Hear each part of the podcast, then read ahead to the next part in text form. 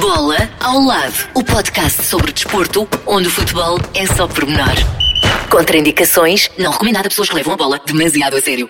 Novo episódio de Bola ao Lado. Esta semana destacamos o super atleta Fernando Pimenta. Venceu três medalhas na Taça do Mundo de Velocidade de Canoagem. Alcançou a incrível marca de uma centena de medalhas em provas internacionais. Vamos, por isso, estar à conversa com o canoista daqui a pouco.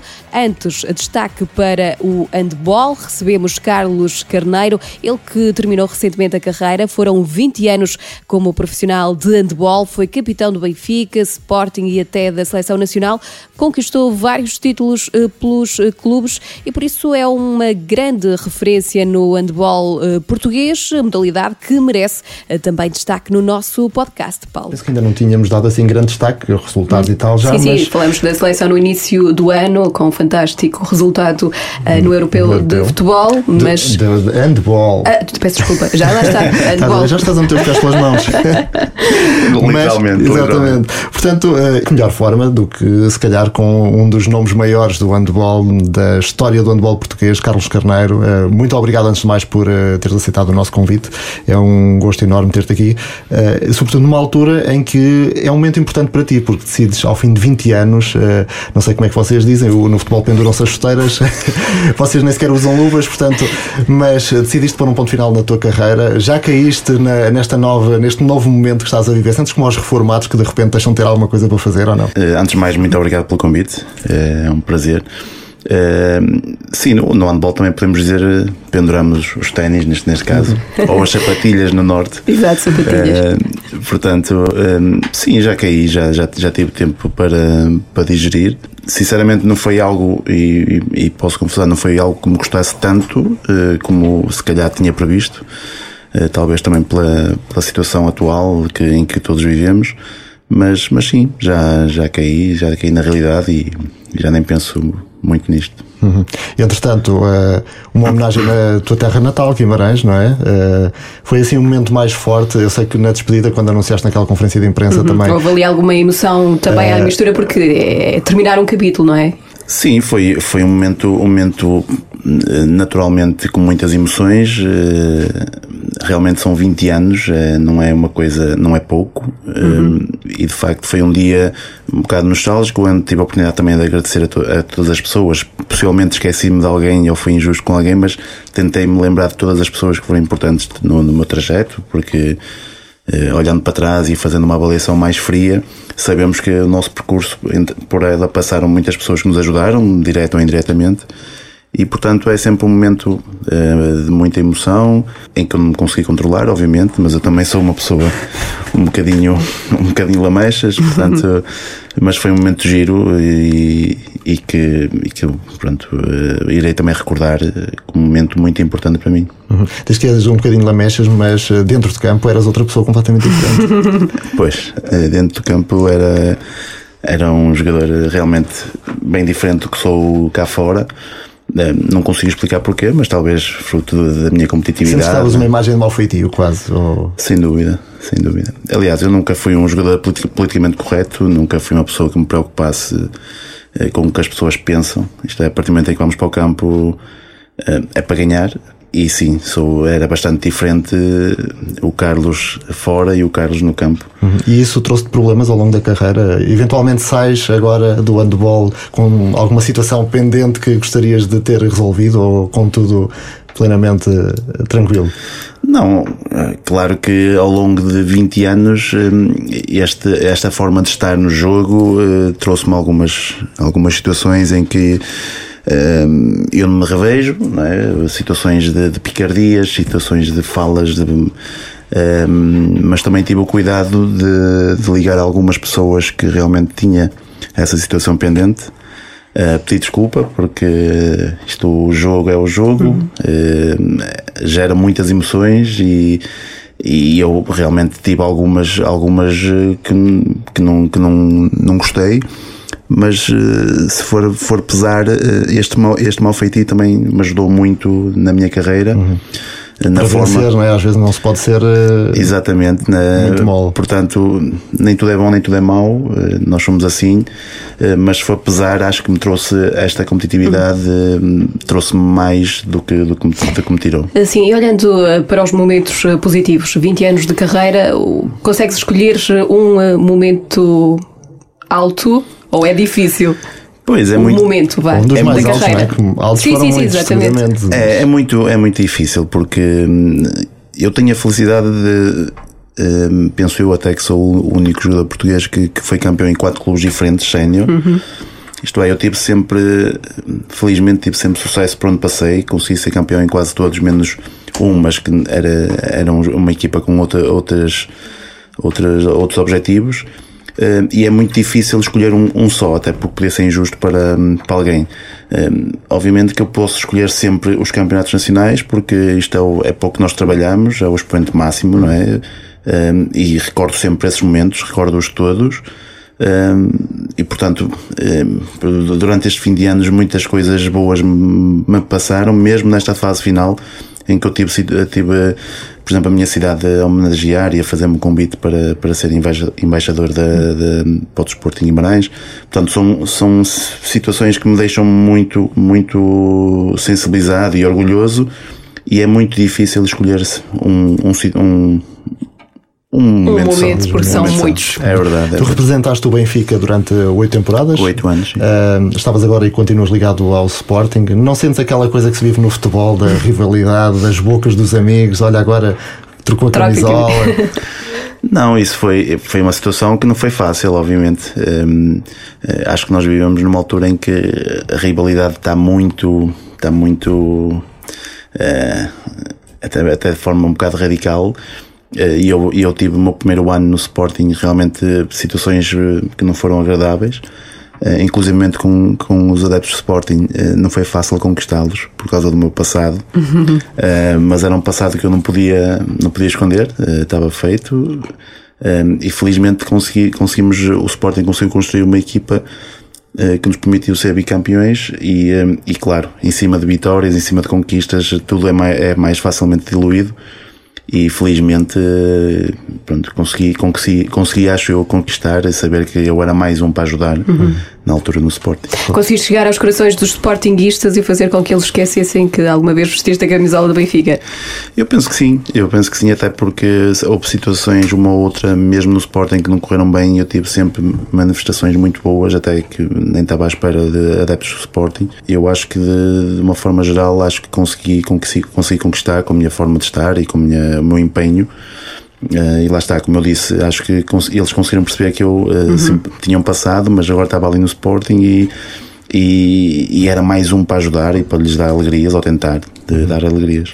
E a verdade é que continuas ligado ao Sporting, não é? Sim, agora, aliás, foi uma, um convite que me foi feito uh, que também precipitou um bocadinho a minha decisão. Isto é, vou ficar ligado, vou, vou ser o coordenador técnico da, da formação, toda a formação do Sporting irei também ficar uh, uh, encarregue do scouting, uh, tanto para a formação como para, para os sénior e questões protocolares. Portanto, é algo que me tem estimulado bastante. Estou, estou muito estou a gostar muito do, do, do, que estou a fazer e que me ajudou também a minimizar um bocadinho este abandono, porque no fundo é um abandono e não, e não nos afastam. Isto uhum. é, eu uhum. continuo ligado, continuo no handball e isto ajuda-me também a, a, saber gerir melhor uhum. a situação do acabou. Mas o bichinho ainda mexe lá dentro ou não? Quando vês a malta ali a treinar ainda. Apetece ir.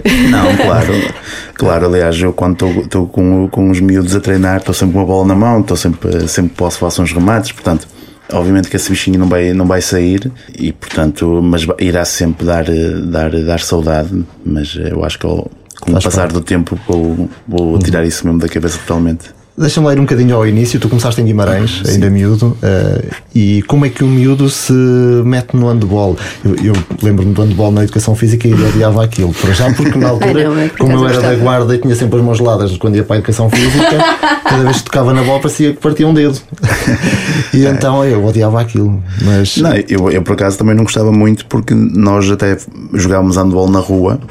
Uh, inclusive eu, eu, nós fazíamos jogos no desporto escolar, fazia futsal, basquetebol, handball e o handball era realmente mau porque nós jogávamos às vezes na rua com umas bolas de borracha muito, muito duras às vezes na chuva, e eu também não, numa fase inicial não gostava muito. Entretanto, comecei a jogar futebol, uh, fui captado para a Vitória de Guimarães na altura. Uh, mas a logística para ir aos treinos e não era fácil e então através de amigos começamos a jogar no Vitória de Guimarães handball e portanto foi algo que comecei por uh, só para estar com eles para competir, para brincar como acho eu, como qualquer miúdo, não é? E depois uh, as coisas aconteceram naturalmente. Depois, logo de seguida, tive convite para o Francisco Holanda, que era o clube já com outra dimensão no, em Guimarães. E depois, passado três anos, tive convite para ir para o ABC. E aí percebi claramente que, que poderia ser uh, um caminho a seguir, porque a estrutura era melhor. O ABC dominava o handball, o panorama nacional do handball, e a estrutura realmente era muito boa e a partir daí dos 17 anos acho que me, que me comecei já a perceber que realmente era aquilo que eu queria e pronto, até hoje. Uhum. Obviamente não te arrependes de claro. ter trocado o futebol pelo handball. Não sei, não sei. Possivelmente também tinha muito jeito para, para futebol, mas. Também tinha jeito com os pés. Também tinha jeito com os pés. uh, não sei, não sei qual é que seria. Podia ser outro Cristiano Ronaldo, não sei. e como é que se convence em casa a família que, que é, é isto que se quer fazer? É fácil ou não? Não, na minha, olha, na, na minha situação... e vai trabalhar. não, na minha situação era, muito fácil porque pronto, eu venho, venho de uma família muito humilde, com, com bastantes dificuldades. Uh, aliás, eu desde muito cedo percebi que aquilo podia ser um escape, uh, porque eu vivia num, num bairro social, desde muito cedo, e até porque, uh, felizmente, tinha um grupo de amigos já com outra estrutura familiar e que facilmente também me fez perceber que era para ali que eu tinha que ir. E o handball para mim, a dada altura, quando eu, quando eu disse que aos 17 anos comecei a perceber que aquilo era realmente o que eu queria, é porque para mim era realmente, eh, na minha cabeça era um escape para sair daquele, daquele ambiente. Uhum. Portanto foi uma decisão muito fácil, eh, não, eh, não, não foi nada, nada difícil porque eu vi aquilo uma, uma, uma, uma oportunidade para, para fugir, se calhar, a outras, a outros caminhos. E a estreia para a seleção? Lembras-te a primeira vez que vestiste a camisola da seleção nacional? Não me recordo realmente, porque nós, hum, eu comecei a ir à seleção com 16 anos, às seleções jovens, hum, e entretanto depois andava sempre nos escalões acima, e aos 18 anos comecei a ir à seleção A, na altura havia a seleção A e a seleção B, e eu comecei a fazer estágios com a seleção A hum, com 18 anos, isto é, foi uma fase, uma idade bastante prematura, naquela altura, não era fácil. Entretanto havia sempre jogos de treino e eu ia entrando, portanto não, não me recordo bem daquele jogo oficial que, que, que, fiz pela seleção. Mais de uma centena deles depois? Sim, só, só na seleção há mais de uma centena, sim. Foram, foram vários anos, uh, isto é, foi dos 18, eu, eu terminei a, a, a, seleção com 33, portanto foram 15 anos uh, na seleção A. Uhum. E o último jogo pela seleção? O último jogo foi um apuramento, eu salvo erro, foi em Espinho, mas na altura não sabia que ia ser o último uhum, jogo, não é? Pois. Foi, foi um, um, um apuramento normal uh, e que depois, a posterior, uh, ficou definido que pronto, a minha, a minha era a altura de dar lugar aos mais novos. Uhum. Nós estamos agora, uh, estivemos este ano um europeu com uma prestação muito boa da seleção, já que falamos da seleção, uh, vem um Mundial, uh, mas tivemos aqui muitos anos sem participar nos grandes uhum. eventos não é, da, da modalidade. como é que vocês viviam isto e o que é que faltava ali para, para estarmos nesse patamar acima? É importante perceber que nós, nós tivemos uma fase muito má e, e eu tive, tive também um bocado azar disso, é que uh, há uns, salvo erro, dois ou 13 anos foi constituída uma liga profissional e então foi à rebelia da, da federação. Que aconteceu? Havia a liga profissional e havia a federação e o campeonato que era homologado era o da federação e onde estavam os meus jogadores era na liga. Portanto, e nós tivemos uma, uma fase, um período de 5, 6 anos em que os melhores jogadores não iam à seleção. O que é que fez? Fez com que a seleção perdesse vários jogos, descesse de, de, de divisão e então entrava sempre nos potes, mais, o, o, último pote e apanhava sempre grandes seleções. Portanto, foi uma, uma década uh, de muita dificuldade que nós tínhamos apuramentos contra as, as, grandes potências e só agora, com uma grande equipa como é, como é que nós temos agora, uh, conseguimos uh, ultrapassar este, este handicap que nós tivemos por causa de, desse período que foi bastante mau para o handball português. Uhum. E agora perspectiva-se também um futuro ainda mais risonho para a seleção portuguesa. Temos o Mundial, no próximo ano ainda o apuramento olímpico. temos aqui uma evolução ainda para crescer, não é? Sim, temos, porque a seleção, o grupo, é, é um grupo que é muito forte, porque é forte fisicamente e é forte muito tecnicamente, e depois são os jogadores que ainda estão em fase, isto é, não estão ainda já uhum. na fase descendente, ainda tem muito handball para dar. Portanto, esta equipa e este grupo, juntamente com outros que irão entrar certamente mais novos, é um grupo muito forte e que tem alguns anos ainda para, para estar a um nível muito interessante. E acho que com este europeu a confiança subiu em flecha e acho que neste momento a seleção pode jogar de igual para igual com qualquer uma. Esta pandemia, hum, de que modo é que pode ter prejudicado a modalidade? Não só também o andamento da seleção, não é? que vinham com, com este bom desempenho, mas eventualmente até agora na formação, e vai ser a tua área. Uhum. Uh, até afastar miúdos da modalidade, que enfim já sabemos que hoje é difícil tirá-los de, de frente às consolas, de, dos videojogos. Uhum. Eh, então apanhar este período em que tinham que estar em casa ainda mais ligados à net, não é? Pode ser perigoso para as modalidades, no teu ponto de vista? Sim, eu acho que para o desporto em geral, uh, acho que é algo, uh, é um assunto delicado, não é? Mas uh, eu, por exemplo, o meu filho teve em casa cinco meses e, e ao fim do, do, do, mês e meio ele realmente passava o tempo todo a jogar, a jogar console, isto é, está-se tá a criar aqui um estigma de os miúdos a ficar um bocadinho mais sedentos e, e é um bocado perigoso porque a, a formação, seja em, em que modalidade for, é, é o motor, porque é o, é o que alimenta sempre geração mas, e após geração e, eh, e eu, tenho, eu tenho tido esse contacto que há muitos miúdos que estão a desistir, estão-se a desinteressar eh, e eu acho que isto vai ser, vai ser transversal a todas as modalidades. E, e, o teu filho? Que idade é que tem o teu filho? O meu filho tem 5 anos, ele hum. possivelmente ia, ia começar agora também. É, ele, ele, gosta de.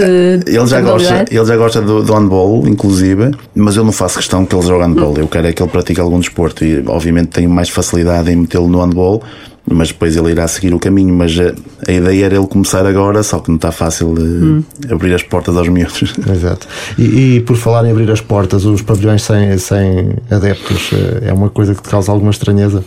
É muito mal, obviamente. Eh, há pouco tempo vi, vi uma, uma analogia muito interessante que é o, o desporto sem público é como um circo sem, sem palhaços e, e, é, e é realmente é verdade. Porque, um jardim sem flores. um jardim sem flores.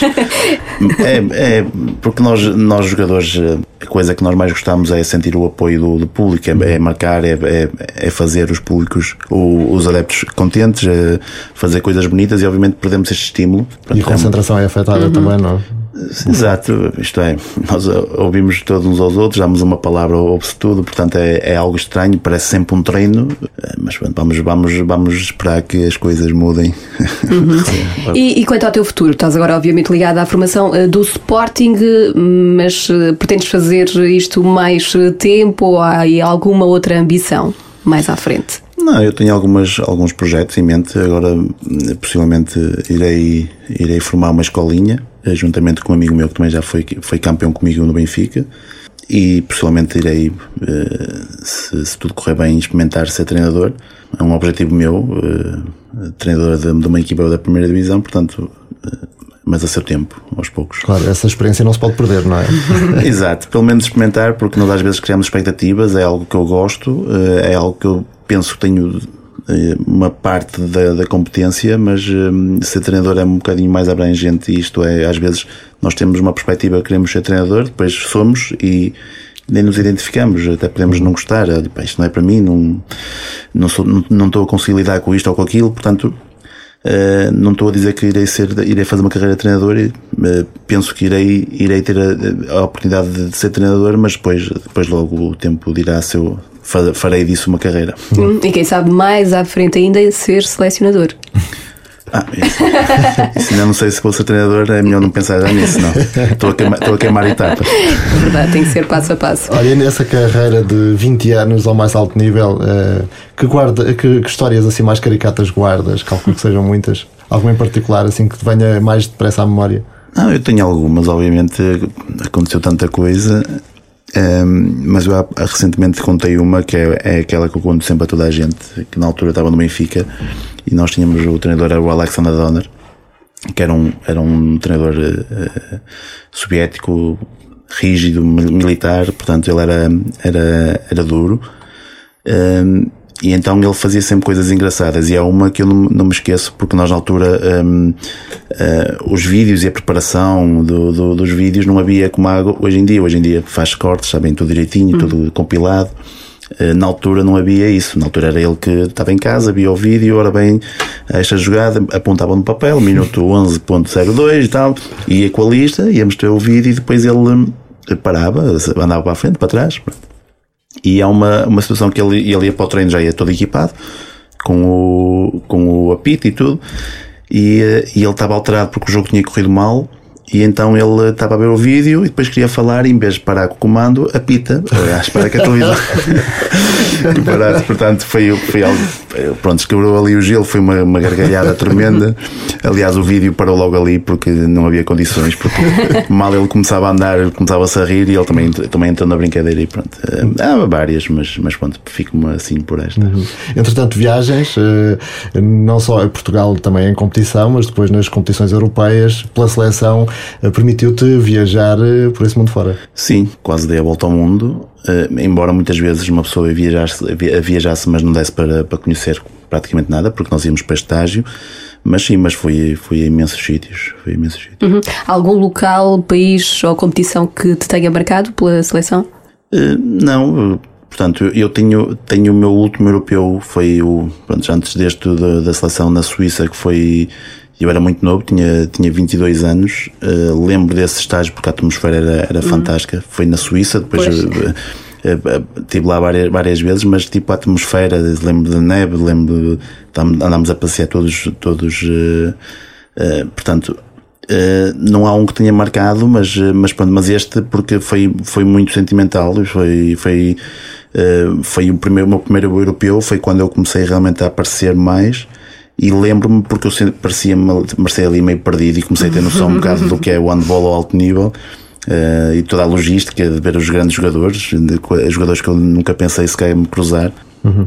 E agora que estás do lado de fora, que mensagem é que gostarias de deixar, eh, por um lado, aos adeptos, por outro, aos teus antigos companheiros? A todos os meus companheiros, eu, pronto, eu já tive a oportunidade de, de agradecer, porque também com eles aprendi muito aprendi o que fazer e aprendi o que não fazer também. Da mesma forma que eles também aprenderam comigo algumas coisas que não se deve fazer. Dizer só para aproveitar ao máximo, porque isto, na verdade, nós, eu quando, quando chegamos à, à parte final, isto parece que passou uh, muito rápido um, e, e, por vezes nós não nos apercebemos e, e desperdiçamos às vezes muito tempo com, com coisas que não interessam muito e, uh, e desfrutem porque, porque é uma vida, uma vida fantástica é um privilégio ser um jogador e ter a vida que, que de jogador, porque, porque é a realidade, porque agora estou a, estou a ter outra atividade e no meu negócio e sei o, o, que custa e nós às vezes não nos apercebemos, às vezes queixamos por, por fazer um treino ou dois por dia uhum. uh, e realmente uh, não custa nada porque estamos a fazer o que gostamos e, e, e para olhar para isso como, como, como, um privilégio e desfrutar ao máximo. Uhum. E aos adeptos? Os adeptos não param com esperança, não é? espero que, que voltem a ir ao, aos estados, aos pavilhões uhum. o mais rápido possível. A todos os adeptos que foram meus adeptos, uh, obrigado por todo o apoio. Àqueles que foram adversários, desculpa por alguma, algum gesto às vezes que não devia, mas, mas pronto, acho que faz parte, não é? Uh, isto também é a essência do desporto. Uhum. E da competição. E da competição, obviamente. Muito bem. Uma nota de fair play também para concluir. Carlos, foi um enorme gosto ter-te connosco. Volta sempre. Espero que tudo corra pelo melhor daqui para a frente, como correu pelo menos até aqui. Exatamente. Agora brilhante. com outra carreira de uh, treinador e quem sabe mais à frente selecionadores. Oh. Não, muito obrigado. Muito obrigada. Foi, foi muito bom. Obrigado. Carlos Carneiro, com uma longa carreira como jogador de handball, termina essa carreira de jogador, mas começa agora uma nova etapa no handball de formação do Sporting. Tempo agora de olhar para outras modalidades. A fase final da Taça de Portugal de basquetebol está marcada para a próxima semana, 7 e 8 de outubro, vai decorrer no pavilhão multiusos de Odivelas. Nas meias finais, o Futebol Clube do Porto, detentor do troféu, vai defrontar o Benfica, enquanto o Sporting mede forças com a vitória de Guimarães.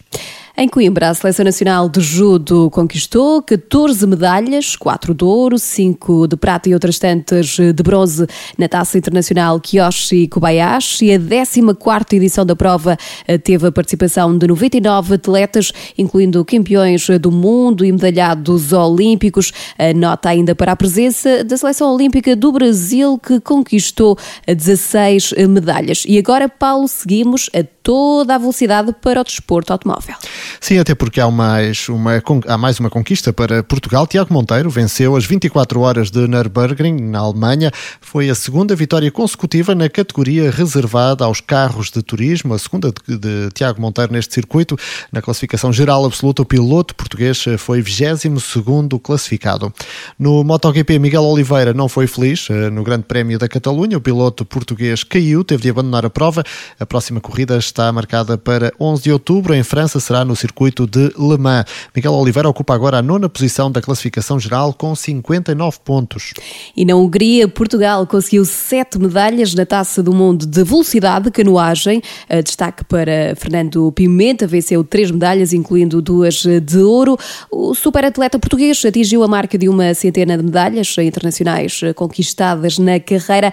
Junta-se agora à conversa aqui neste podcast. Fernando Pimenta, a viagem à Hungria foi de facto marcante. Sem dúvida que é gratificante poder pisar o pódio uh, por três vezes nesta Taça do Mundo, duas delas em, em primeiro e uma em uh, de prata. E claro, uh, não posso deixar de salientar a prestação dos meus colegas, da Joana Vasconcelos, que conseguiu atingir o pódio em competições de cena absoluta e individual a primeira vez, se não estou enganado, uh, na, em taças do mundo, conseguiu a sua primeira medalha de ouro e, e uma de bronze no, no cabo 1 200 metros. E o Norberto, que, que pronto, já, também já nos tem habituado a bons resultados. E claro que quando vemos os nossos colegas também a saírem lá uh, coroados e, e vencedores, Uh, torna com que a motivação ainda seja mais alta. A canoagem portuguesa que está numa evolução uh, incrível. No caso do Fernando, são uh, já 100 medalhas. isto não é fácil. Estamos aqui a falar de um super atleta, porque dá muito trabalho, não é? Estamos a falar de que preparação? Sim, é, é, eu desde que iniciou a época, estou agora, vou, vou, começar agora as minhas, as minhas férias, e quando muita gente já já passou por esse período das férias e do descanso merecido com a, com a família e eu ainda estou a pensar nisso, a tentar organizar alguma coisa para poder descansar em termos físicos e psicológicos, porque ainda não tive tempo para parar e para, para tentar planear alguma coisa que é algo pronto, normal, não é? Ou seja, é, é, é uma, um ano praticamente todo virado uh, para, a pensar em treino, em performance, em descanso, em recuperação todos os dias, uh, e quando digo todos os dias, é, é, o sábado e o domingo, às vezes as pessoas uh, pensam um pouco ah, durante o fim de semana é, é, para descansar. Não, o fim de semana também, também conta, na alta competição e na minha modalidade uh, também. Ou seja, praticamente não, não tive um, mesmo com este, este tema da pandemia e da, da quarentena, consegui manter-me ativo e treinar. Uh, e pronto, praticamente o meu dia, o meu dia a dia é isso mesmo, é de trabalho, é de, de sacrifício, de, de, foco, acreditar uh, nos objetivos que temos propostos eu e o meu treinador e, e muito trabalho, muito trabalho. Exatamente. Falaste aqui da questão da pandemia, outro obstáculo e desafio uh, importante este ano. Que desafios é que te trouxe a, a pandemia? Assim, o grande desafio foi em termos, eh, em termos eh, até psicológico, eh, digamos, porque estávamos preparados para uma época com o culminar dos Jogos Olímpicos e de um momento para o outro vimos esse objetivo aí por, por água abaixo completamente, ou literalmente por água abaixo, e claro que ficámos de certa forma desmotivados numa certa parte da época, mas tentámos procurar também eh, um, um, lado positivo, aproveitar esta época para trabalhar mais um pouco, para ganhar um pouco mais de volume, experiência, por isso mesmo nós competimos nesta taça do mundo, para ganhar ritmo competitivo e, e experiência. E pronto, e temos, acho que em termos uh, psicológicos, esta pandemia, não só a mim ou a nós desportistas, mas também às pessoas em geral, fez consciencializar uh, outros, outras coisas uh, e, e, acho que, que acabámos todos por atravessar essa fase em termos psicológicos muito mais fortes. Hum. E até onde pode ir mais a canoagem portuguesa? A evolução tem sido grande, uh, até onde pode ir mais? O pensamento é continuar a conquistar excelentes resultados para Portugal, conquistar medalhas, honrar os portugueses, deixá-lo todo, todo Portugal muito orgulhoso, uh, muito orgulhoso naquilo que nós fazemos mas em termos até onde é que a canoagem pode, pode ir, acho que, que já estamos muito perto do expoente máximo, mas claro que, que gostávamos de ter mais atletas, mas para isso nós também sabemos que é preciso ter apoios, incentivos, porque os mais novos vivem disso mesmo. Enquanto eu, muito provavelmente eu e, e os meus colegas de agora, da, da minha geração, fomos habituados é conquistando as coisas aos poucos e, e fomos habituados a não, não ter praticamente nada. Uh, agora já conseguimos ter alguns apoios uh, e tivemos que lutar por eles. Os mais novos, se calhar, olham para nós e veem que nós já temos apoios, ou seja, querem começar já com os mesmos apoios. Isso, claro, que é, é praticamente impossível uh, de, se, de, se, conseguir, porque os apoios e, e, e as bolsas vão-se conquistando e acho que falta, falta essa parte, falta o incentivo aos mais novos de forma que pronto, eles queiram e tenham um interesse no desporto. E o uh, objetivo do Fernando Pimenta, qual é o foco agora? É assim, neste momento uh, o foco é descansar. é, neste momento é mesmo descansar. É, foi uma época, como eu já referi, extremamente longa e desgastante. Uh, eu posso, posso dizer que há coisa de 15 dias, mais ou menos, quando iniciámos o último estágio de preparação para esta taça do mundo, eu falei com o meu treinador que, que eu já me estava a sentir muito cansado em termos psicológicos, eh, que já não estava, não é com a motivação, mas já não, já não me estava a sentir tão bem eh, como, eu, como eu esperava eh, em termos psicológicos. acho que às vezes se calhar falhava ali um bocadinho porque, por causa desse mesmo desgaste e, e desta época ter sido também dos altos e baixos por causa de há provas, não há provas, há provas, não há provas, dos cancelamentos Uh, e pronto, e, uh, e felizmente conseguimos uh, chegar a, a, um, a, um, bom porto e, e, por isso mesmo o descanso neste momento é, é, a coisa mais importante e é voltar a ganhar.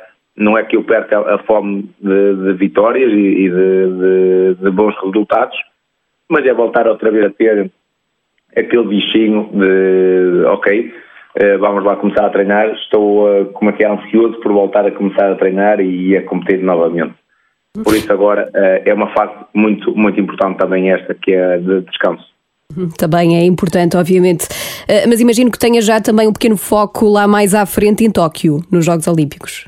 Sim, sem dúvida, que é, é, é, aquela coisa que, aquela competição que está sempre em mente, eh, está sempre na, no nosso pensamento, quer queiramos, quer não, ainda para mais eu já estando apurado para os Jogos Olímpicos, Uh, só tenho que estar a, a, pensar nisso, a pensar em, eh, em voltar à competição e, e uh, estar numa grande performance nos Jogos Olímpicos. Esse é o meu, o meu grande objetivo, uh, é conseguir chegar lá bem em termos físicos e psicológicos e depois dar, como, como costumo dizer, um bom espetáculo a todos aqueles que, que gostam da nossa modalidade e do desporto em geral. Uhum. Mas sim, temos os Jogos Olímpicos como objetivo a longo prazo, a curto e a médio prazo temos objetivos de, das competições para, para ganharmos ritmo competitivo com campeonatos da Europa e taças do mundo e depois o, o, grande, o grande objetivo do ciclo olímpico é os Jogos Olímpicos de Tóquio. Uhum. E uma medalha, eventual medalha de ouro, poderá estar entre as ambições?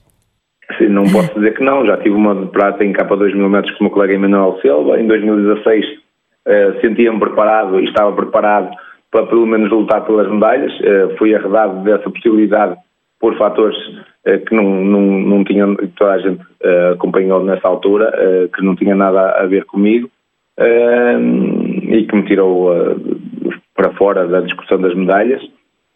por isso, eu neste momento sou muito mais calculista e sei muito bem que tem que ser passo a passo, prova após prova, eh, porque a medalha pode pensar na cabeça, mas se não trabalharmos, se tivermos algum tipo de lesão, algum tipo de problema, quer físico, quer psicológico, eh, até à competição, e isso, claro, que são coisas, são pequenos fatores que depois, no final, todos somados, eh, têm um peso muito grande no resultado final. Ou seja, neste momento é descansar, planear a próxima época com o treinador, pensar como é que vamos fazer, porque normalmente fazemos estágios no estrangeiro, na Colômbia e no México, uh, por causa do tema da altitude e, e do, do, do, próprio clima, e muito provavelmente nesta próxima época vamos ter essa dificuldade uh, por causa de toda esta situação do vírus. Uh, claro que não vamos querer facilitar e ficar doentes, Uh, e pronto, e depois é, é pensar uh, quando chegamos aos Jogos Olímpicos, fazemos prova a prova, uh, etapa a etapa, temos um,